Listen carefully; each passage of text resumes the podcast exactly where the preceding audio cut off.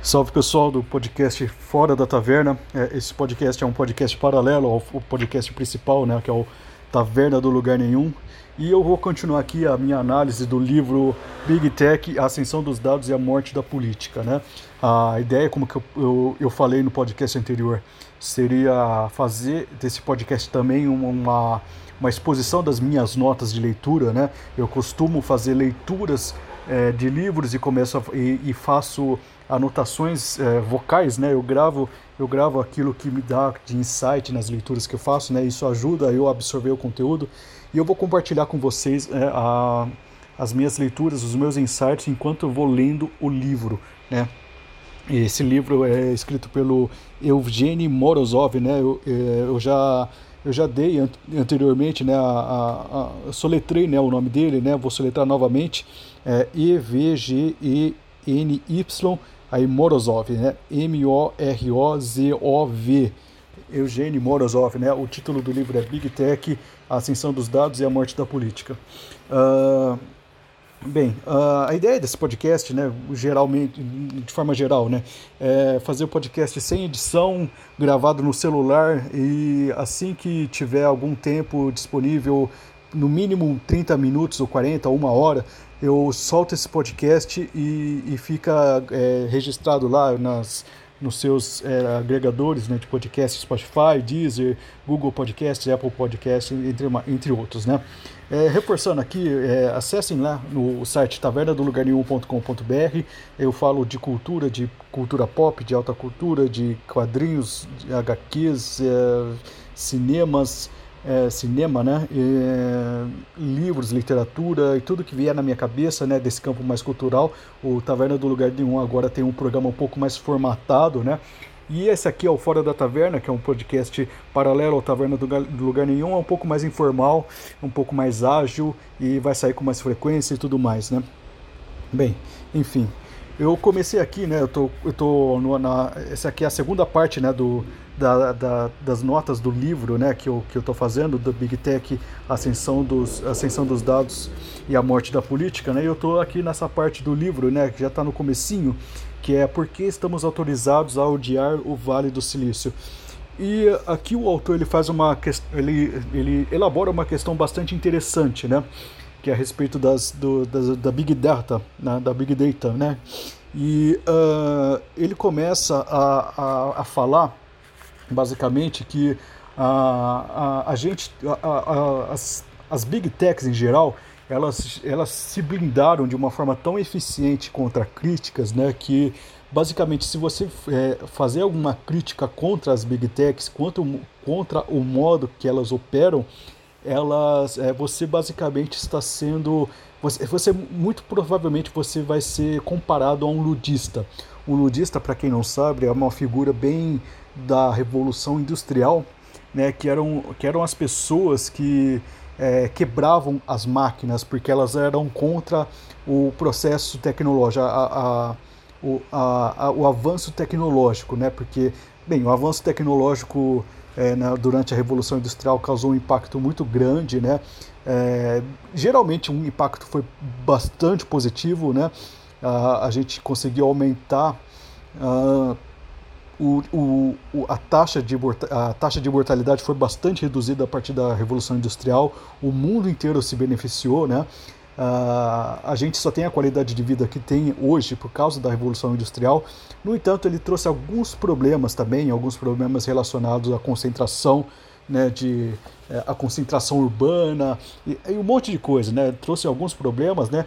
Que os, os pessoal de esquerda geralmente é, enfatiza muitos problemas e, e, esquecem que, que a, a industrialização teve grande papel transformador na sociedade de forma positiva, né? Inclusive a União Soviética, ela se promovia muito por conta da industrialização. Foi um plano, né? Na verdade, desde antes, né? Desde a Revolução de 17, né? A Rússia estava tentando é, se industrializar, né? Encontrou algum alguma resistência dentro do país, né? Os os russófilos, né? Que que achavam que a industrialização da Rússia seria uma espécie de de traição do país, né? Seria uma ocidentalização da Rússia, né? Mas o progresso está aí, ele é inevitável e, acaba, e a Rússia acabou se, trans, se, se, se, industrializando, né? Com o, o, o czar, né? O antizar que eu não lembro o nome agora. Aí depois veio a Revolução Russa, né? E a Revolução Russa, depois de, da, daquela coisa toda, aquele banho de sangue, né? É, resolveu, né? É, acelerar esse processo de industrialização, especialmente na era do Stalin. Né? Na era do Stalin foi, foram construídas muitas ferrovias e tudo mais, a, a, a potência industrial soviética foi bastante é, acentuada, né? muito pelo, por, por, conta do dinheiro que eles recebiam, né? de, de, de nações, inclusive Estados Unidos, né? Inglaterra e tudo mais, mas a, eles, eles fizeram uma, uma, uma gerência desse, desse dinheiro, desses recursos, né? para a industrialização e, e acabou tendo, apesar de todo o genocídio que a gente conhece da, da União Soviética, especialmente da era Stalin, a, a industrialização trouxe grandes avanços né, para o povo russo, né? Enfim, não, é industrialização que eu quero comentar aqui, né?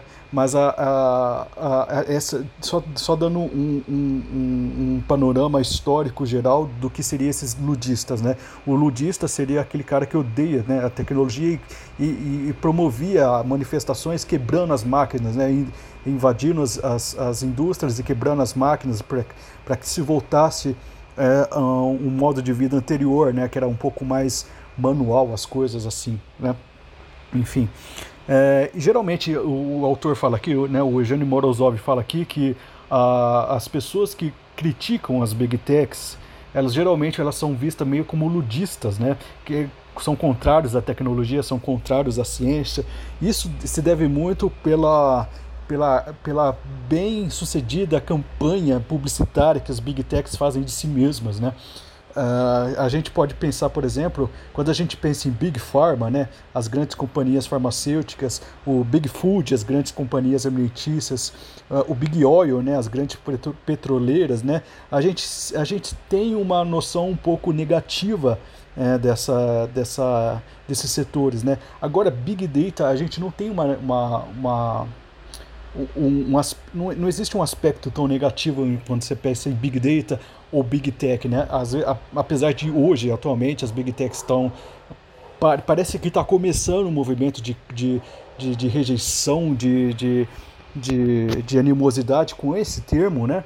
Mas é, até tempo atrás, enquanto o, esse livro estava sendo escrito, Big Tech seriam, é, era, era falado com, sem, sem Big Tech, né, Big Data também, é, eram falados como se não foi, houvesse nenhum perigo em relação a, a isso, né? E o autor aqui é, é, atribui isso a uma grande capacidade deles se autopromoverem, né? E absorverem as críticas que eles fazem de, é, de si mesmo, né? Basicamente, eles conseguiriam, eles conseguiram é, é, colocar na mente das pessoas que uma crítica à Big Tech seria uma crítica ao progresso tecnológico.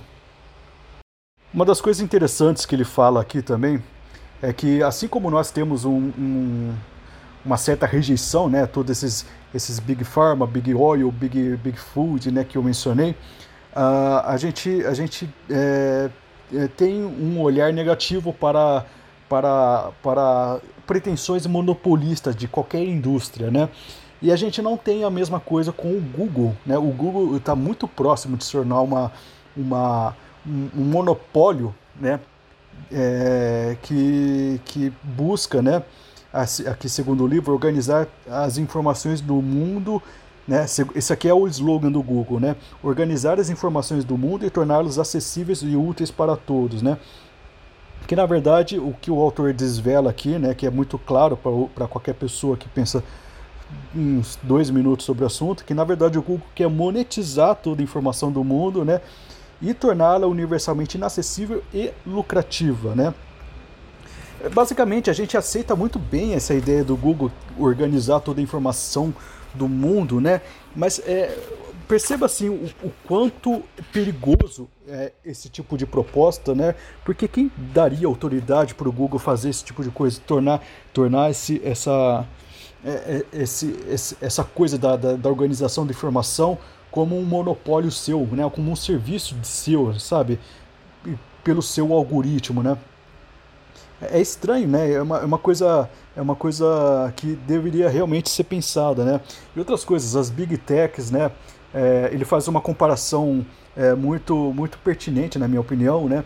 Que quando os ativistas, né, pressionaram, né, para as grandes é, indústrias alimentícias, a, a, a, a, as empresas, né, que estavam é, é, colocando muita gordura e sal nos salgadinhos, né, a fim de viciar as pessoas, né? Muitas pessoas foram contra isso, né? Porque a mesma coisa não é feita, né? A mesma pressão não é feita a coisas a, a, a empresas como Facebook e Twitter, é, é por estimular também é, os nossos vícios, né, em, em levar sempre a, a, a gente a clicar nos botões de atualizar, né, é, existe um campo de estudo psicológico que, que, que, que, prova né, que todo o conteúdo que é publicado no Facebook, no Twitter, ele tem uma. ele foi pensado realmente para ser viciante, né? É, é uma coisa que, que realmente é, é para se pensar, né? O problema que eu tenho com o autor, né, na verdade, é o problema que eu também tenho com os ativistas que, do, dos alimentos, né? Não que eles estejam errados, né? Eu acho que é, talvez até é, a, a, a, militância deles a, respeito dessas coisas, dessas questões, é, acabam até tendo uma externalidade positiva, né? Se as empresas de alimentícias realmente se conscientizarem, é, não sei se conscientizarem, eu, eu, não, eu não sou muito crente nas, nas, nessa coisa de, de conscientização de grandes empresas. Para mim, tudo, tudo tende a um, a um, lucro absurdo, aí acaba tudo virando uma certa hipocrisia, enfim. Né? Mas as externalidades eh, positivas dentro dessa mo mobilização que é fazer com que as, as empresas eh, coloquem no mercado produtos um pouco mais naturais, menos, menos nocivos, né?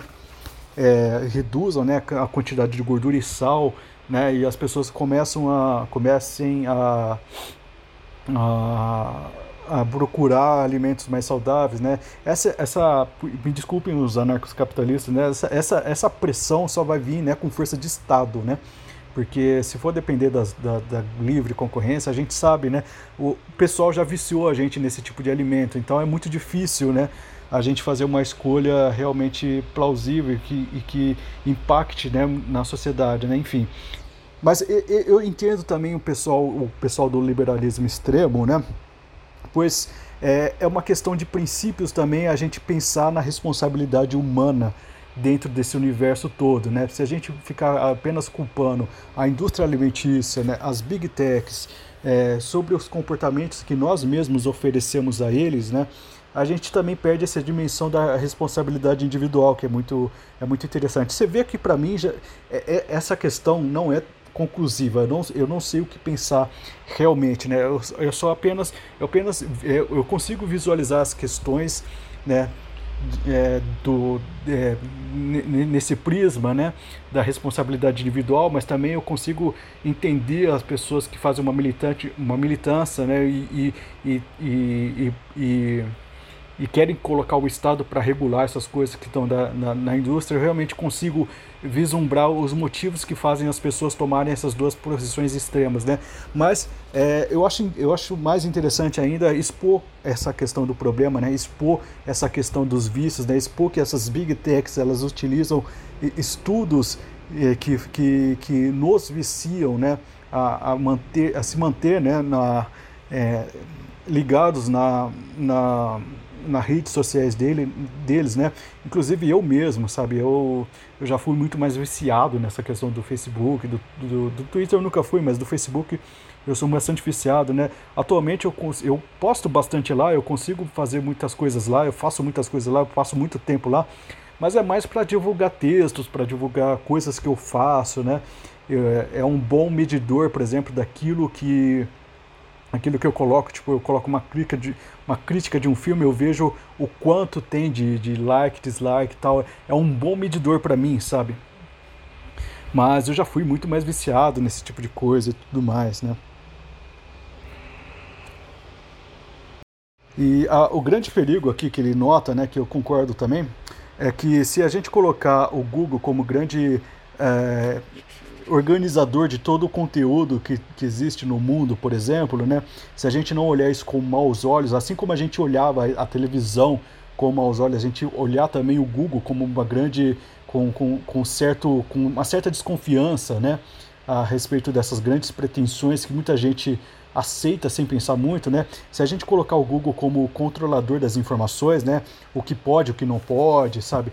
A gente vai dar poder dele, a, a o poder para ele, para essa empresa privada com interesses próprios, com interesses econômicos, é, o, o poder de orientar o debate público, porque basicamente é assim.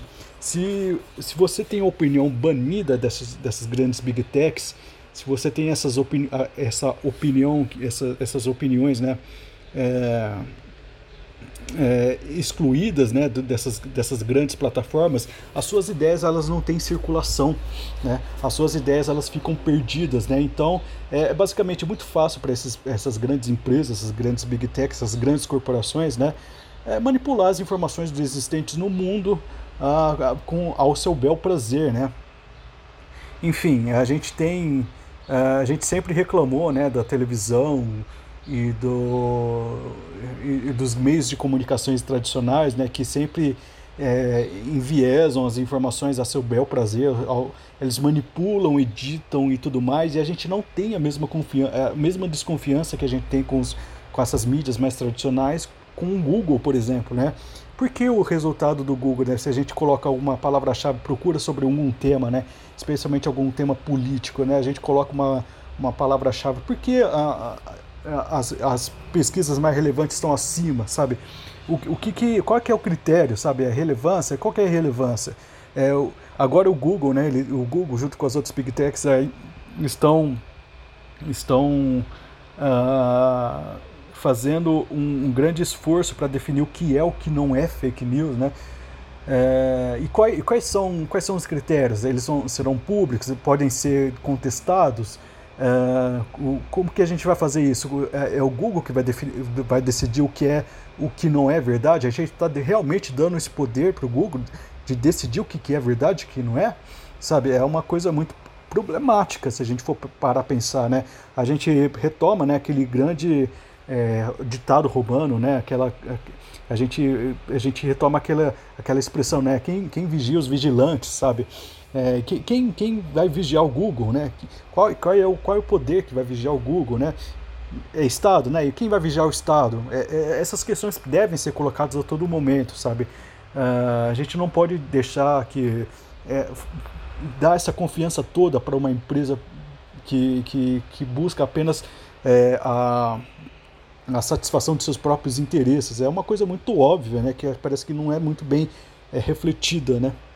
É, uma das coisas que eu acho que pode ser, que pode, é, ser criticada aqui no, no Eugênio Morozov é que parece que as, os receios que ele tem é, são receios muito particulares deles que, que eu não vejo eu não vejo que o, uh, os medos que ele, que ele que ele expressa aqui são os medos de, são, são, são coisas muito mais concretas muito mais concretas do que a, a sua própria a, a, sua própria percepção das coisas né? Deixa eu explicar direito o que eu quero dizer. Por exemplo ele, ele fala que muitas pessoas muita, o mundo inteiro por exemplo está é, olhando para as big techs como uh, salvadoras do, de tudo sabe? Que estão olhando né que a, a, o Vale do Silício, né, as tecnologias que, que estão sendo desenvolvidas no Vale do Silício, são a panaceia de todos os problemas históricos da humanidade. Né? Uh, eu, eu acredito realmente que tenha muitas pessoas que, que, que vejam isso, mas eu acho que não é a maioria, sabe? É, eu acho que tem muitas pessoas que já desconfiam, né? Eu não sei se, se na época que ele escreveu esse livro, né, uns, deve ser uns, sei lá, uns 5 6 anos atrás, é, essa percepção era mais forte, né? Mas eu não vejo tanto isso, né? Mas talvez eu seja eu esteja muito influenciado pela minha bolha. Minha bolha já é uma bolha bastante crítica às big techs e tudo mais. E talvez essas, essa, essa impressão não tenha, não tenha ficado em mim, né? Mas talvez esse, essa, essa, essa ultra confiança que, que nós temos nas, nas big techs não, uh, não, não seja do nível que ele acha que é, sabe? Uh, mas é, tem, existe, existe uma coisa que interessante que ele fala, que que parece que uh, nós não nos damos conta do quão uh,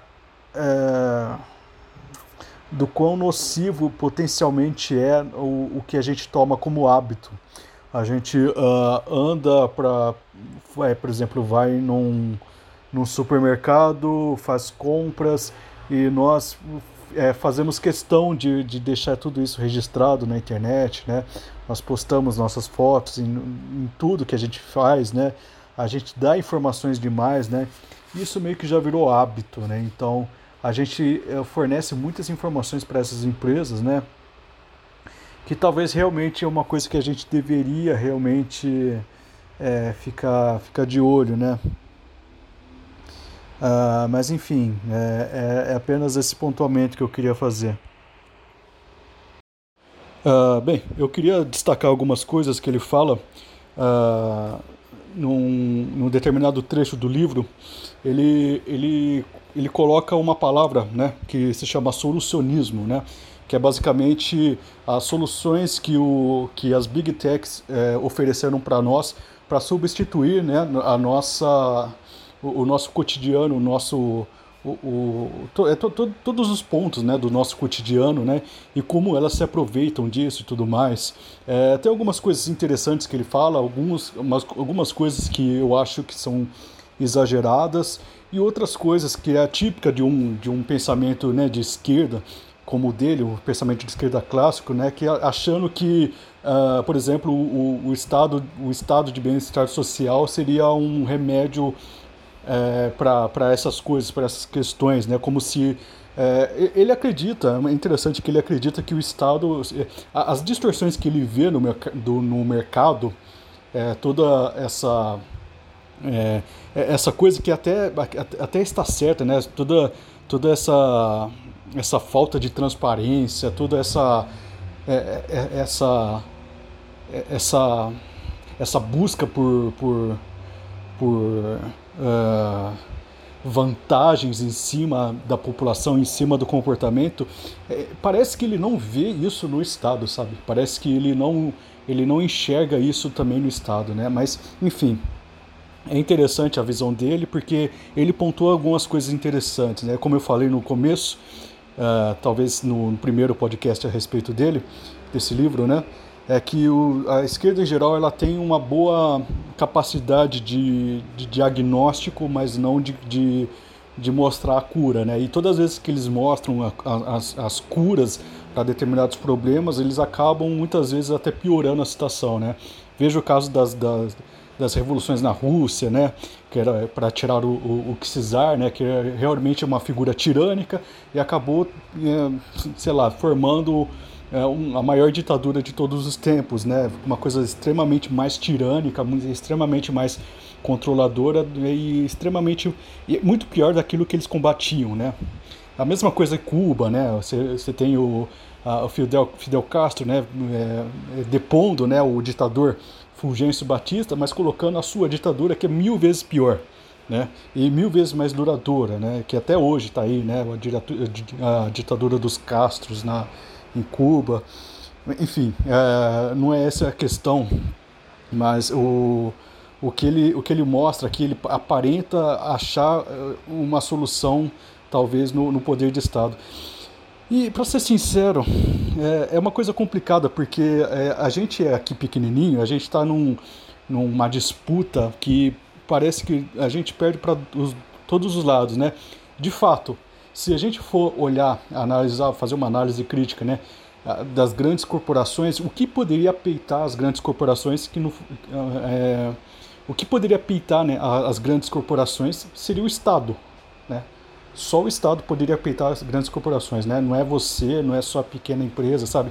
Talvez a mente da, do, do, do cara que é de esquerda, ele realmente acha que o Estado a, é, é uma ferramenta possível a, a, ser alcançada, né?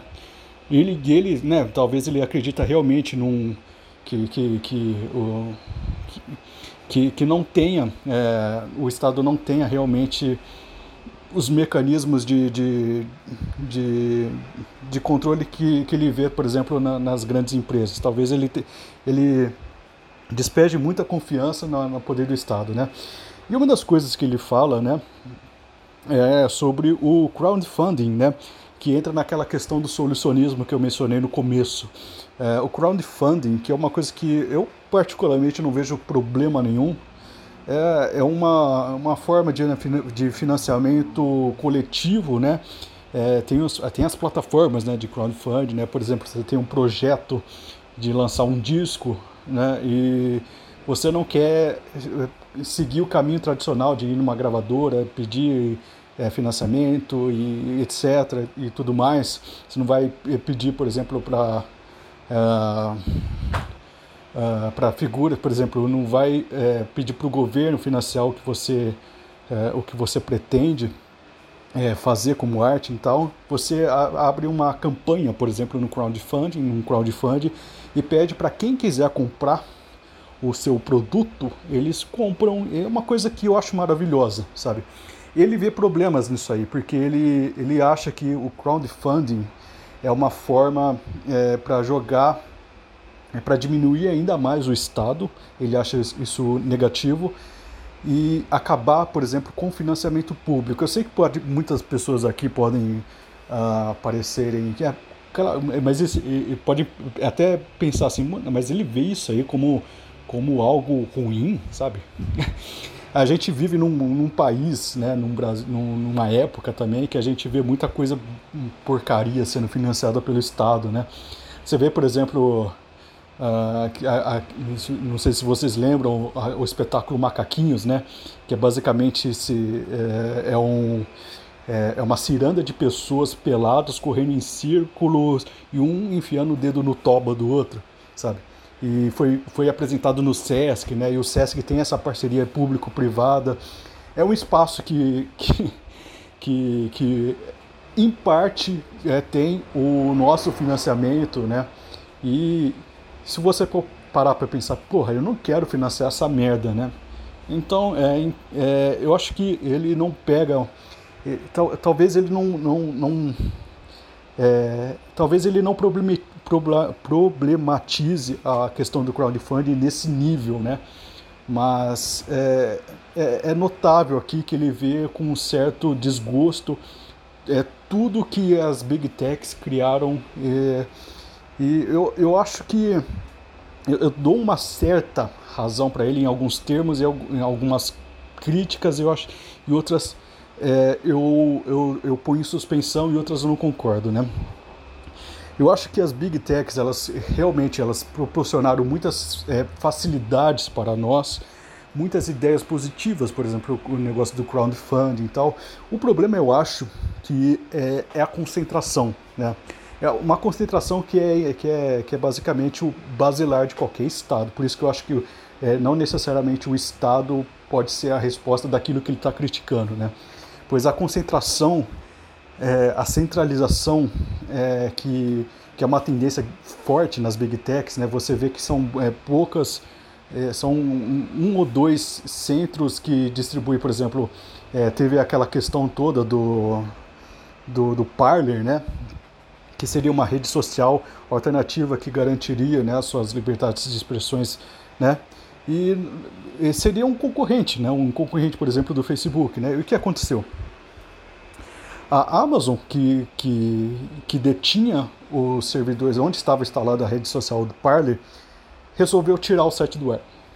Aí aconteceu outra coisa, né? O, eu, eu não lembro o que aconteceu, mas é, a conta do, do, do, do, Twitter, do Parler também foi retirada, sabe? Eles oferecem essas coisas para nós, sabe? Mas assim, ele, ele, só eles oferecem isso aí para nós. Né? Não tem uma concorrência, é uma, é uma espécie de monopólio, sabe? E talvez seria interessante, é, em uma perspectiva mais plural, né? E defender uma, uma, uma, uma espécie de pluralismo, colocar rédeas nesses, nesses tipos de controle, sabe? Você não pode, por exemplo, deletar uma, uma, uma, uma a, hospedagem de um site, por exemplo, por exemplo, tem um cara que vive de um determinado e-commerce, aí só por causa de, de algumas de, de, é, diferenças políticas ou uma, uma, um discurso de ódio que é totalmente, um, por exemplo, eles alegam muito nesse negócio de discurso de ódio, que o discurso de ódio é o que motiva eles a tirarem esse, esse tipo de conteúdo do site deles, mas eles não definem exatamente o discurso de ódio e também não explicam porque só alguns discursos de ódio são aceitos e outros não, né? Eu retomo aquele exemplo, né? Porque Trump teve a conta suspensa do Twitter, né? Suspensa não, né? Deletada do Twitter, enquanto tem líderes, né? Com perfis verificados no né? Oriente Médio que falam abertamente na, na extinção de outro povo, né? É, isso não teve repercussões, sabe? Porque só um tipo de ódio é permitido, outro não. Então, enfim. É, eu acho que deveria ter assim, uma força de Estado. É, é que, é que eu, eu, muitas vezes eu vou falando, eu, vou, eu percebo que eu vou, vou entrando em contradições, mas é uma coisa não resolvida na minha cabeça. Né? Mas uma, uma, uma resposta possível seria uma lei antitrust, né? que, é, que, ou então uma, uma imposição de que é, se você for deletar alguma coisa da sua plataforma, é, que você dê razões suficientes para que é, seja deletado. Eu sei que existem níveis de corrupções que podem surgir disso tudo, né? O Estado não é uma panaceia de todos os problemas e talvez esse problema não, não tenha solução, porque se as empresas se corrompem, os, o Estado também se corrompe, as esferas judiciais também se corrompem, então a gente é pequenininho, a gente é refém de toda essas, essa briga de titãs aí, né? Que normalmente entra em acordo, né? E a gente e a gente fica realmente refém da situação e não tem muito o que fazer, né? Mas a gente pode espe especular do que seria possível fazer num, numa situação horrível dessa, né? Então seria é, eu, eu, acho que deveria ter alguns critérios, por exemplo, se, se, se, se é um negócio, por exemplo, o Parler, a, a, o negócio dele era ser uma rede social que permite é, livre expressão. É um negócio do cara, ele investiu grana nisso, né? Ele não pode ter simplesmente o serviço cortado por causa disso. Talvez a, a, gente teria que entrar nesses critérios, nesses critérios mais, mais específicos, né? Mas talvez eu, eu esteja falando besteira e andando em círculos, provavelmente eu tô. Mas, é, enfim, ele, ele fala desse negócio do crowdfunding, que seria uma espécie de, de jogo para diminuir o Estado e toda a, a, o investimento cultural do Estado é, o Estado sempre investiu em cultura em, em, em épocas muito, muito é, é, faz muito tempo que o, o, Estado investe em cultura, né? E a gente fica puto porque hoje em dia o Estado investe em cultura muito ruim, sabe? Mas antes investia cultura, por exemplo, clássica ou, ou então cultura é uma cultura que realmente eleva o ser humano. Talvez o problema não seja nem no, no, no modo de investimento, mas no que ele investe, né? E isso reflete também, vai ter que refletir é, numa mudança cultural e tudo mais, né? Mas a ideia do crowdfunding para ele seria uma coisa para substituir esse esse esse esse financiamento, né? Ele fala até de uma de um negócio chamado populismo de mercado, né? E, é, não sei, né? Porque se a gente def, é, colocar também é, que toda a produção cultural deva ser é, é, financiada pelo, pelo crowdfunding, né? A gente sabe que a, a, população não tem bom gosto também, sabe? É só ver o que é mais tocado, o que é mais consumido, sabe? E a gente vai acabando, vai acabar né, sendo tragado por uma nivelação democrática, né? Talvez a gente possa até é, retomar a, a, essa questão democrática, né, o perigo da democracia, até do René Guénon, sabe? Porque René Guénon fala que a democracia né, trocou, é, é uma das coisas mais estúpidas do mundo, porque vai trocar a, a, o governo da, da qualidade pelo governo da quantidade, né? Como se, se mais pessoas se mais pessoas, por exemplo, gostarem de determinada coisa, essa coisa é, é, é, justo essa coisa ser mais financiada, independente da qualidade, né? Então a gente vai é, vai nivelar tudo pela média. É uma coisa uma coisa horrorosa, né? Se a gente pensar em, em termos de arte e tudo mais, talvez é, tenha, realmente o Estado tenha que realmente forçar é, o financiamento de coisas que não são populares, né? Por exemplo, uma orquestra filarmônica, eu duvido muito que tenha uma, um, um crowdfunding que, que possa fazê-la sobreviver, né? É uma, a música clássica, por exemplo, é uma coisa muito nichada, sabe?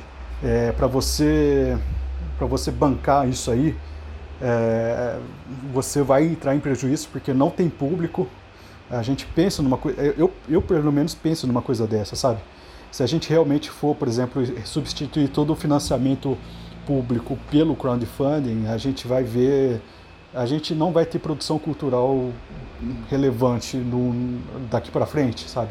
Talvez o Estado tenha que realmente criar essa distorção para forçar o, um aspecto cultural mais relevante, né? Mas o problema é que também o Estado também ele mesmo financia coisas que são ruins, sabe? Ele financia baile funk, ele financia carreira da, da de, de sertanejo, carreira lá da até esqueci o nome. Mas enfim, ah, resumindo, eu, eu não tenho resposta para essas coisas. Uh, são coisas muito. Eu só estou jogando, só estou jogando questões aqui, questões a respeito da leitura do livro e eu já vi que eu fugi muito daquilo que eu queria falar e até esqueci. Mas enfim. Bem, uh, continuando aqui a leitura do, do livro, o que o Eugênio Morozov é, fala é, a respeito da, das, do, do, do, Vale do Silício é que é, muitas pessoas estão com, na, na segunda visão dele, estão erroneamente é, apostando demais na, nas facilidades que o, que o Vale do Silício, né? Ele fala, ele fala Vale do Silício, mas ele quer dizer mercado. Que o mercado dá aos seus, uh, ao, ao, às pessoas, né? Uh, por exemplo, ele fala muito sobre o serviço de transporte, serviço de educação, serviço de saúde, né? Que uh, o Vale do Silício, né? Ele está dando muitas facilidades a respeito da, a respeito disso e está criando uma, certas, certas, uma certa mentalidade de que seria possível no futuro a gente abolir né, esse decrépito estado, estado de bem-estar social. É, basicamente, a gente pode abolir o Estado, a gente pode abolir isso tudo. Né? E ele fala aqui que não seria necessariamente uma, uma, uma disputa entre mercado e Estado. Ele fala que é uma disputa muito perigosa entre política e não política. Né?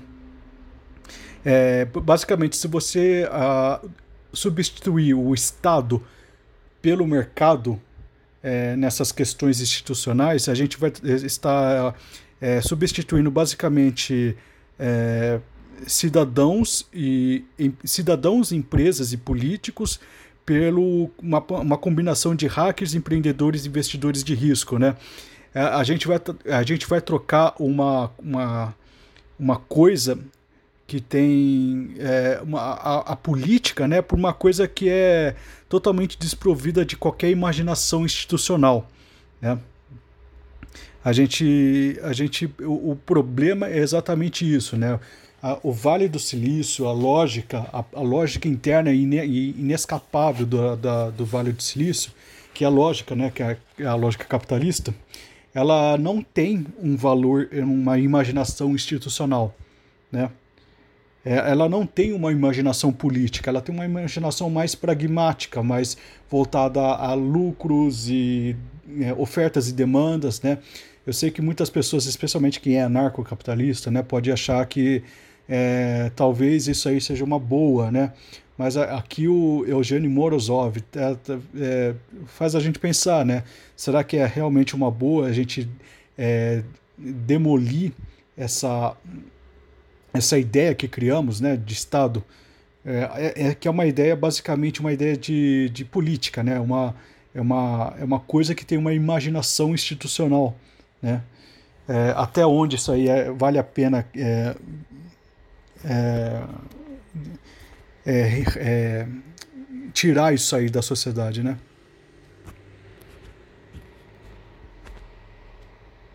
O Eugênio Morozov ainda fala de um que nós temos em relação a serviços, por exemplo, como Uber.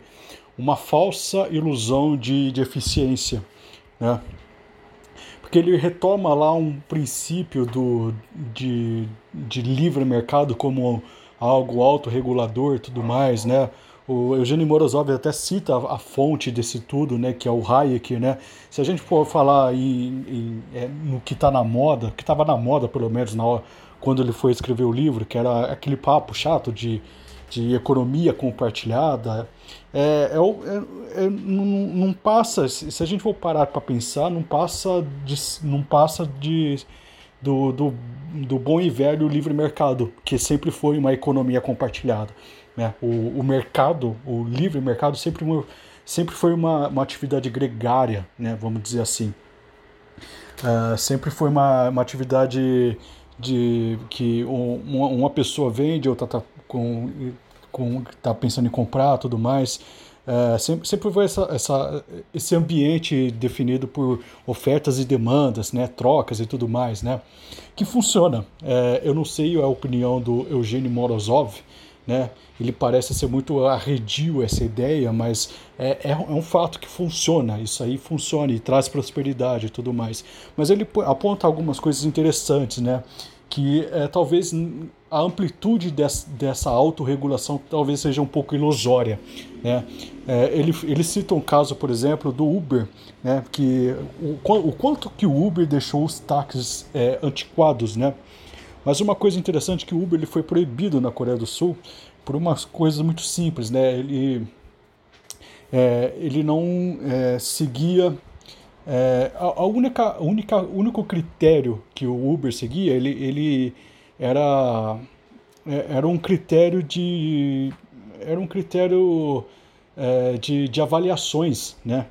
Você você não conseguia, você não punia, né? Um, um motorista, por exemplo, por é, não dar, é, não, não é, é, escolher não não pegar alguém com, por exemplo, deficiência deficiência física, né? Ele podia ele podia se dar o luxo desse tipo de discriminação, né?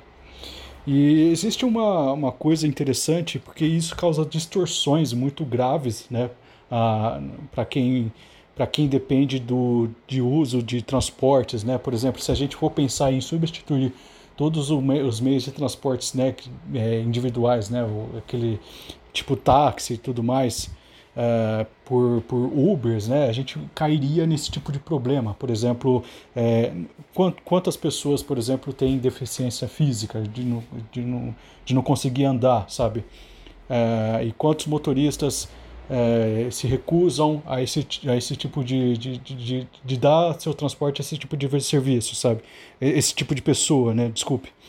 É, na, na, matemática final, será que esses caras vão ser punidos ou, ou vai ser aquela indiferença algorítmica, algorítmica né? Que, que tanto permeia essas coisas, né? Que tanto permeia essas, essas plataformas digitais, né? Essas plataformas de tecnologia, né? E o Uber ele se defende judicialmente alegando isso, né?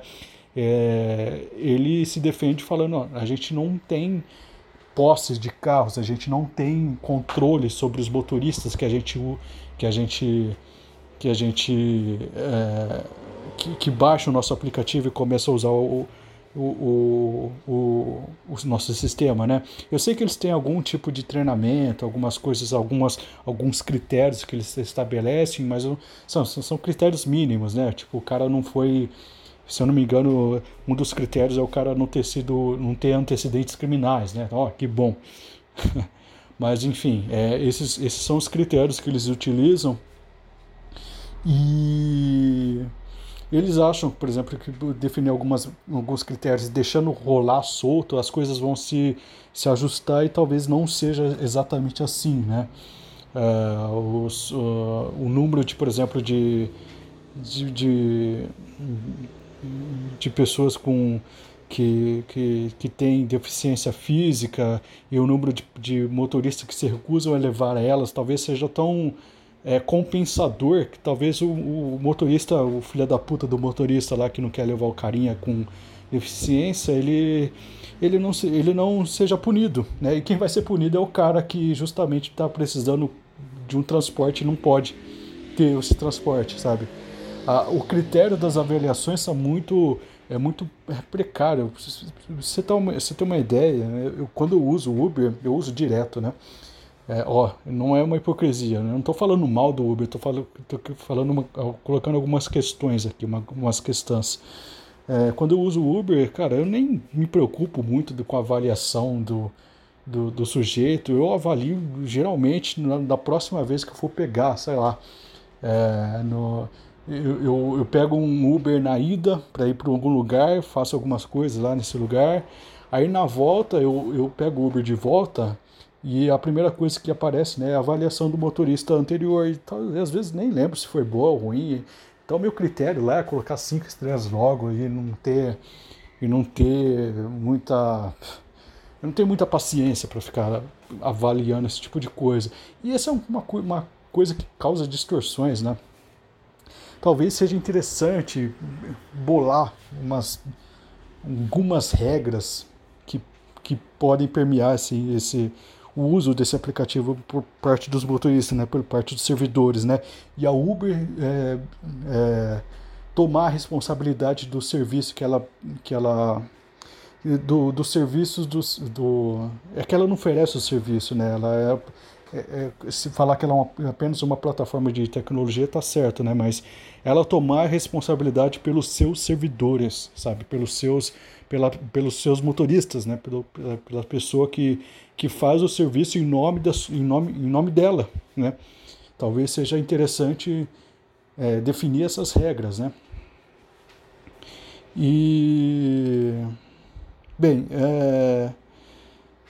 mas isso aí é uma coisa, eu agora estou pensando, isso é uma coisa que talvez tenha ficado realmente muito no passado é, no, no, momento que o Eugênio Morozov escreveu esse livro, né? Porque pensando agora, é, os, o, o, Uber, por exemplo, exige que você entre de máscara no, no, no carro, né? Porque a gente está no momento está nessa merda dessa pandemia aqui, né? Então Uh, os motoristas, é, assim, tem uma diretriz aí, tem, existe, é possível ter uma diretriz aí, não é uma coisa totalmente é, nebulosa como o autor é, é, pinta aqui, né? Talvez esse caso do, do cara que, que, ele, que ele cita como exemplo aqui, né? Do, do cara que é deficiente, não conseguiu usar Uber e, o Uber só tinha até aquele momento esse sistema de avaliação, talvez tenha mudado um pouco, né?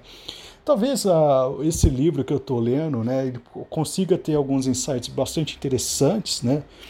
Mas no final das contas a gente vê que alguma coisa ou outra pode estar bem desatualizada, é, o mercado ele é muito fluido, ele é muito é, moldável, inclusive ele, ele se molda muito pelas críticas que se fazem a ele, então é, é, talvez alguns pontos desse livro ainda estejam, é, estejam desatualizados, né?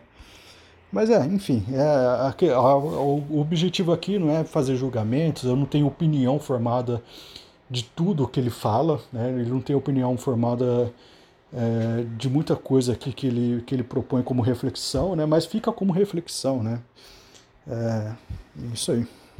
Bem, era isso que eu queria falar até agora. É, ainda estou lendo o livro, vai vir mais ah, programas a respeito dele. Uh, eu acredito que esse aqui foi um, um, programa um pouco mais gaguejado e tudo mais. Uh, uh, mas é, enfim, se acostumem. A ideia desse podcast Fora da Taverna é esse mesmo. É eu falando sem edição. Eu no máximo, no máximo, no máximo, no máximo, gravo alguma coisa e não ficou bom, eu gravo de novo e não ficou bom, eu vou mesmo assim, porque a, a ideia não é eu perder muito tempo gravando esse podcast, mas é é realmente colocar minha, minha cabeça para trabalhar aqui e, e expelir as ideias aqui de forma bastante livre, bastante uh, bastante solta, né? E eu fico e eu treino aqui com isso minha capacidade retórica também.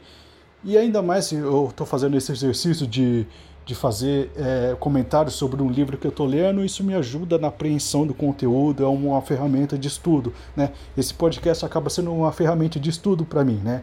Então, se não tiver ninguém ouvindo, se ninguém entendeu nada que eu disse, é, se ficou irritado com as gaguejadas que eu disse, eu realmente tô, tô, tô um pouco me fudendo.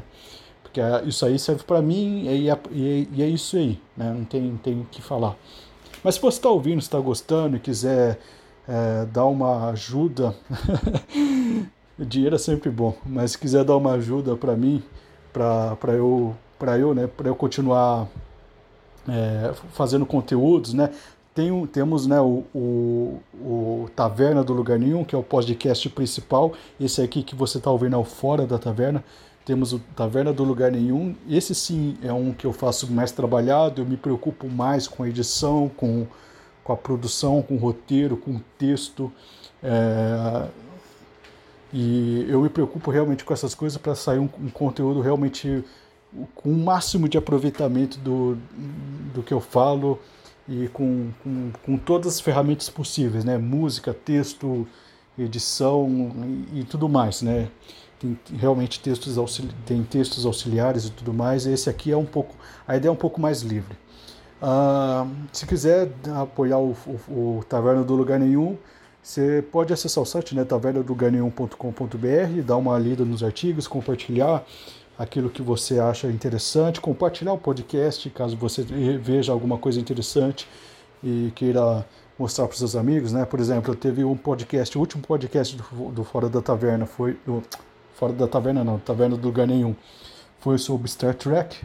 Né? Se você tem um amigo que curte Star Trek, envia o podcast para ele, né? E ver se ele gosta e tudo mais. Tem um canal no Apoia-se, né? apoia.se barra taverna do lugar nenhum. Uh, ali você pode doar o dinheiro que você achar melhor, sabe? Isso aí vai me ajudar a viabilizar cada vez mais rápido uh, a, a minha ideia de fazer isso aqui como minha atividade principal do dia, né? Eu, atualmente eu tenho várias coisas para fazer, Uh, não é minha atividade principal, mas se isso se tornar minha atividade principal, eu estou fazendo realmente algum investimento nisso. É, em breve vai ter é, equipamento melhor, vai ter vídeos melhores. A ideia é realmente expandir o, o, o, os conteúdos desse do, do Taverna do Lugar Nenhum, né? E eu faço isso como hobby, mas eu quero fazer isso aí como profissão, né? Então me ajudem, me ajudem nisso se vocês puderem. Uh, bem, eu queria dar uma dica no final de tudo. É uma dica que vai, é uma dica que, que, que eu pensei agora, né? Uma, uma dica cultural para vocês. É, existe um jogo né, interessante que é o Alien Isolation. Né? Eu estou fazendo algumas, algum, eu, eu, alguns posts e alguns é, comentários a respeito da franquia Alien, né? o, do, do Ridley Scott, aquele lá de 1979. E todos os filmes da franquia, eu fiz um post falando das, dos filmes, do, do, do dos rip-off, dos rip-offs, né? Que, que, que eu acho bom, que eu acho ruim. Uh, e eu fiz agora recentemente uma crítica do jogo Alien Isolation, né, que é um jogo de survival horror e, e, e é um jogo de estratégia de fuga e, e survival horror, né. É, é, um jogo muito bom, assim, é um jogo bastante interessante. Eu gostei muito do, eu estava assistindo o gameplay desse jogo e ele é bastante atmosférico. Ele pega toda aquela essência do primeiro Alien, né, é, a história relacionada com os acontecimentos do, do primeiro Alien, né? Você está na pele da, da Amanda Ripley, né? Que é filha da Ellen Ripley, né? Que ela vai investigar, né? ela vai investigar o, o, o sumiço da mãe, né? Porque ela estava naquela nave Nostromo, né? E ela fica presa num, num, num lugar assim, numa, numa estação espacial e todo e todo evento lá do, do, da ação, né, do, do, do survival horror, do, da, estratégia de fuga né, que se propõe o jogo, acontece nessa, nesse cenário, que eu esqueci o nome, mas é uma, uma estação espacial gigantesca e tal. E tem um design de produção maravilhoso esse jogo, assim, é bastante imersivo, ele é em primeira pessoa, aumenta bastante a tensão do jogo. E eu fiz uma, uma um post né, no, no, no Taverna do Lugar Nenhum, recomendando, é, jogando algumas questões assim, né? Por exemplo, uh, se a gente é, ainda é ainda é adequado você analisar esse tipo de jogo como apenas um jogo, sabe? É, que, que, revistas especializadas em jogos ainda estejam é, sejam as, as, únicas a avaliar esse tipo de material, porque é, esse Alien Isolation eu vi muitas qualidades cinematográficas ali, inclusive é, dos personagens, né? Uma, dá para dá para avaliar coisas como fotografia, qualidade dramaturgica dos personagens, né? Que são bonecas virtuais, né? Mas dá para dá para analisar esse tipo de coisa. É, iluminação, design de som, é, tudo isso que você, que o Oscar, por exemplo, avalia, a gente consegue avaliar em Alien, em Alien Isolation, né? Isolation. A única coisa que é diferente de um cinema convencional é a questão da interação, né? Porque você vai lá pegar os itens, você é, controla o personagem, né? Mas mesmo controlando o personagem, você tem um trabalho de roteiro prévio, sabe? Então existe um trabalho de roteiro, um trabalho de direção, então é um filme aquilo lá. Se a gente pegar para assistir, é um filme. Eu assisti um gameplay, né, entre, entre ontem e hoje, né, um gameplay de quase 8 horas e tal. Eu fiquei totalmente apreensivo nas coisas que aconteciam na, no, no, jogo. Então, é, e ele me deixou apreensivo com, com técnicas cinematográficas, né, o som. A, a, maldito carro mas a, a, o som, a trilha sonora, os, os, a iluminação que eu achei sensacional, né? O, a produção, o design, o cenário é muito bom, sabe? Então, eu sei, que não tem nada a ver com podcast, mas é, fica, fica a dica aí, é Alien Isolation, né? e fiquem com Deus.